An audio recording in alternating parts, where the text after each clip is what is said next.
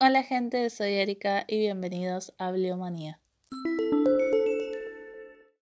En el día de hoy hablaremos de uno de mis libros favoritos y su adaptación cinematográfica del 2018. El libro es Fahrenheit 451 de Rad Bradbury y es básicamente mi libro favorito porque me encantan los libros distópicos y que tienen una mirada distinta sobre la sociedad.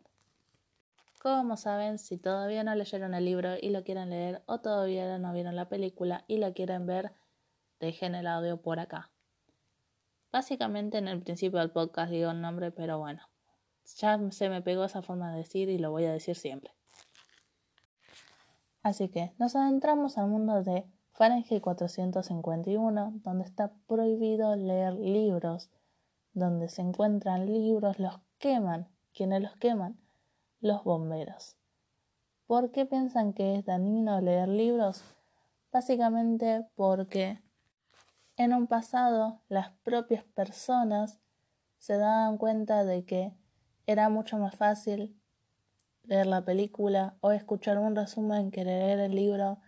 Entonces a cada persona que tenía un libro le empezaban a hacer bullying de alguna forma hasta que la gente que veía la película venció a la gente que leía el libro, entonces los que leían, los libros básicamente se tuvieron que tomar el palo y quemar sus propias propiedades.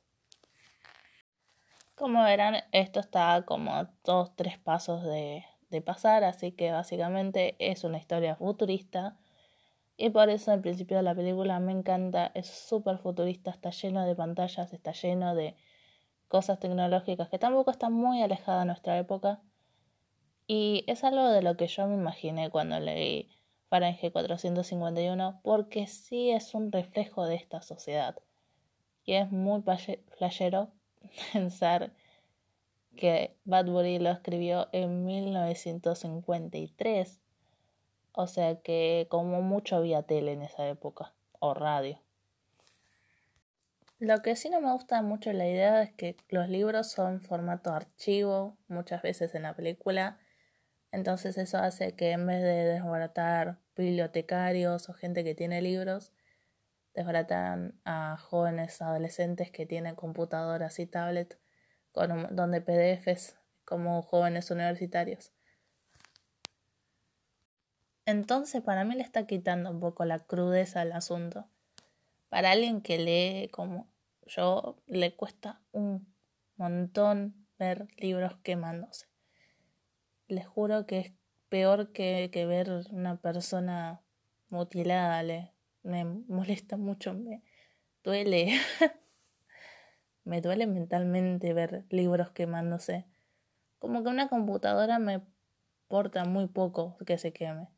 Pero un libro, en serio, me duele mucho mentalmente. y eso es algo que, que se me quitó en esta película. Si bien sí hay libros, hay una banda de libros y se queman, pero hay partes donde le quitan computadoras y es como, oh, me estás, me estás tecnologiando los libros y aguanta el PDF, pero no le va a quitar la sensación de, de ver un libro quemado. En cuanto al perfil de personaje, de por sí no me imaginaba uno muy concreto, así que está bien el que hayan elegido.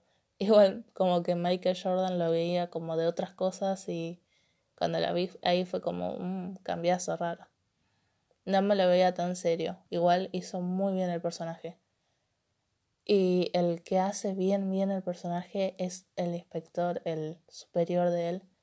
Dios, le dieron una banda de protagonismo al lado de lo que tenía antes, pero nació para ser ese personaje. Es súper serio, súper pensante es todo el tiempo introspectivo y me encanta cómo lo hicieron. Si bien no me acuerdo muy bien cómo era en el libro, sí me acuerdo unas pequeñas líneas de él y me lo imaginaba así, me lo imaginaba una persona que, que está todo el tiempo pensando, que está analizando, que puede sacar frases de libros como alguien saca papeles de colores, no sé. Me encanta. Y voy a seguir hablando de ese personaje porque me encanta que le hayan dado más protagonismo porque es muy pensante, es muy introspectivo es un poeta, alguien que leyó mucho también, se nota. Y no entiendo cómo, porque se ve una persona súper respetable de la ley y también porque en el mundo en el que se desplaza esto es una especie de 1984 también, mezclado con Fahrenheit, entonces lo están vigilando todo el tiempo, pero aún así tienen tiempo para escribir y para leer. De hecho hay una parte que me da mucha gracia porque le pasa el libro como si fuera una droga y le dice tipo leerte unos versitos. Y no es droga, pero todo, todo, hasta los allanamientos me hace acordar cuando van a buscar droga, no sé. Es súper flashero pensarlo así.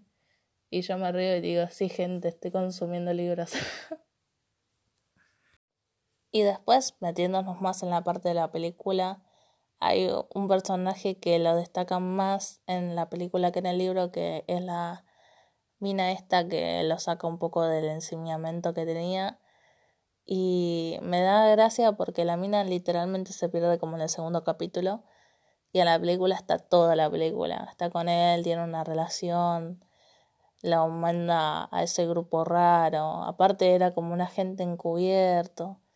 Era súper flashera todo toda esa parte porque yo no me la esperaba y porque yo no sabía qué iba a pasar a continuación. De la mitad para adelante todo lo que vos lees del libro no tiene sentido con lo que vos ves en la película. Se vuelve más como criminalístico de alguna manera como policial. Entonces, que, que ella, esa mina aparezca y le dé más influencia está bueno porque literalmente no sé dónde se mete después del segundo capítulo en el libro. Espero que esté bien, pero para mí que está muerta en, la, en el libro. Y en la película está vivo al menos, como algo positivo.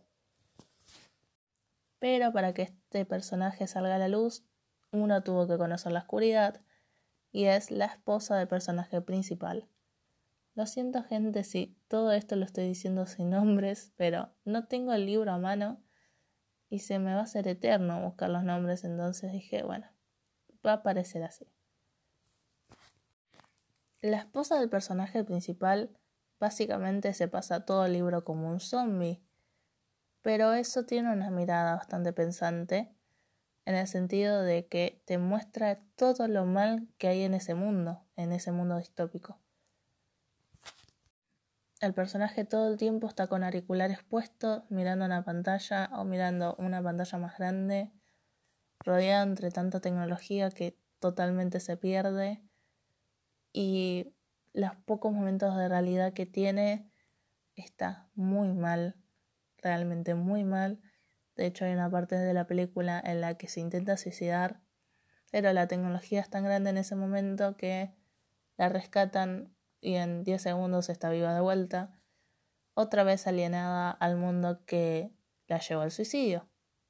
¿Por qué sigue repitiendo ese ciclo? No tengo idea. Y la verdad me asusta la crudeza que tiene este personaje en la vida actual.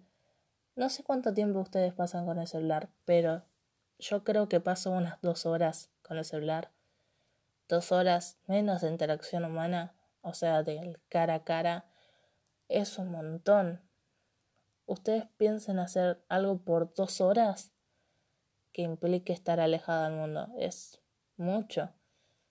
Y está bien, ustedes dicen, ahora es la nueva manera de comunicarse y todo eso. ¿Realmente se están comunicando siempre con humanos cuando hablan con el celular? porque no creo, no sé. Y volviendo a la película, de la mitad adelante, que ya lo había dicho, es súper flashera y no tiene nada que ver con nada. Tipo, se vuelve muy tecnológica, entonces vendan algo de una pastilla que tiene toda la cultura del mundo, un montón de libros y no sé qué otras cosas más. Todo muy miniaturizado. Y eso una Rat Bradbury no se lo imaginaría ni en pedo en 1953. Y la otra es que no tiene nada que ver con esa idea de...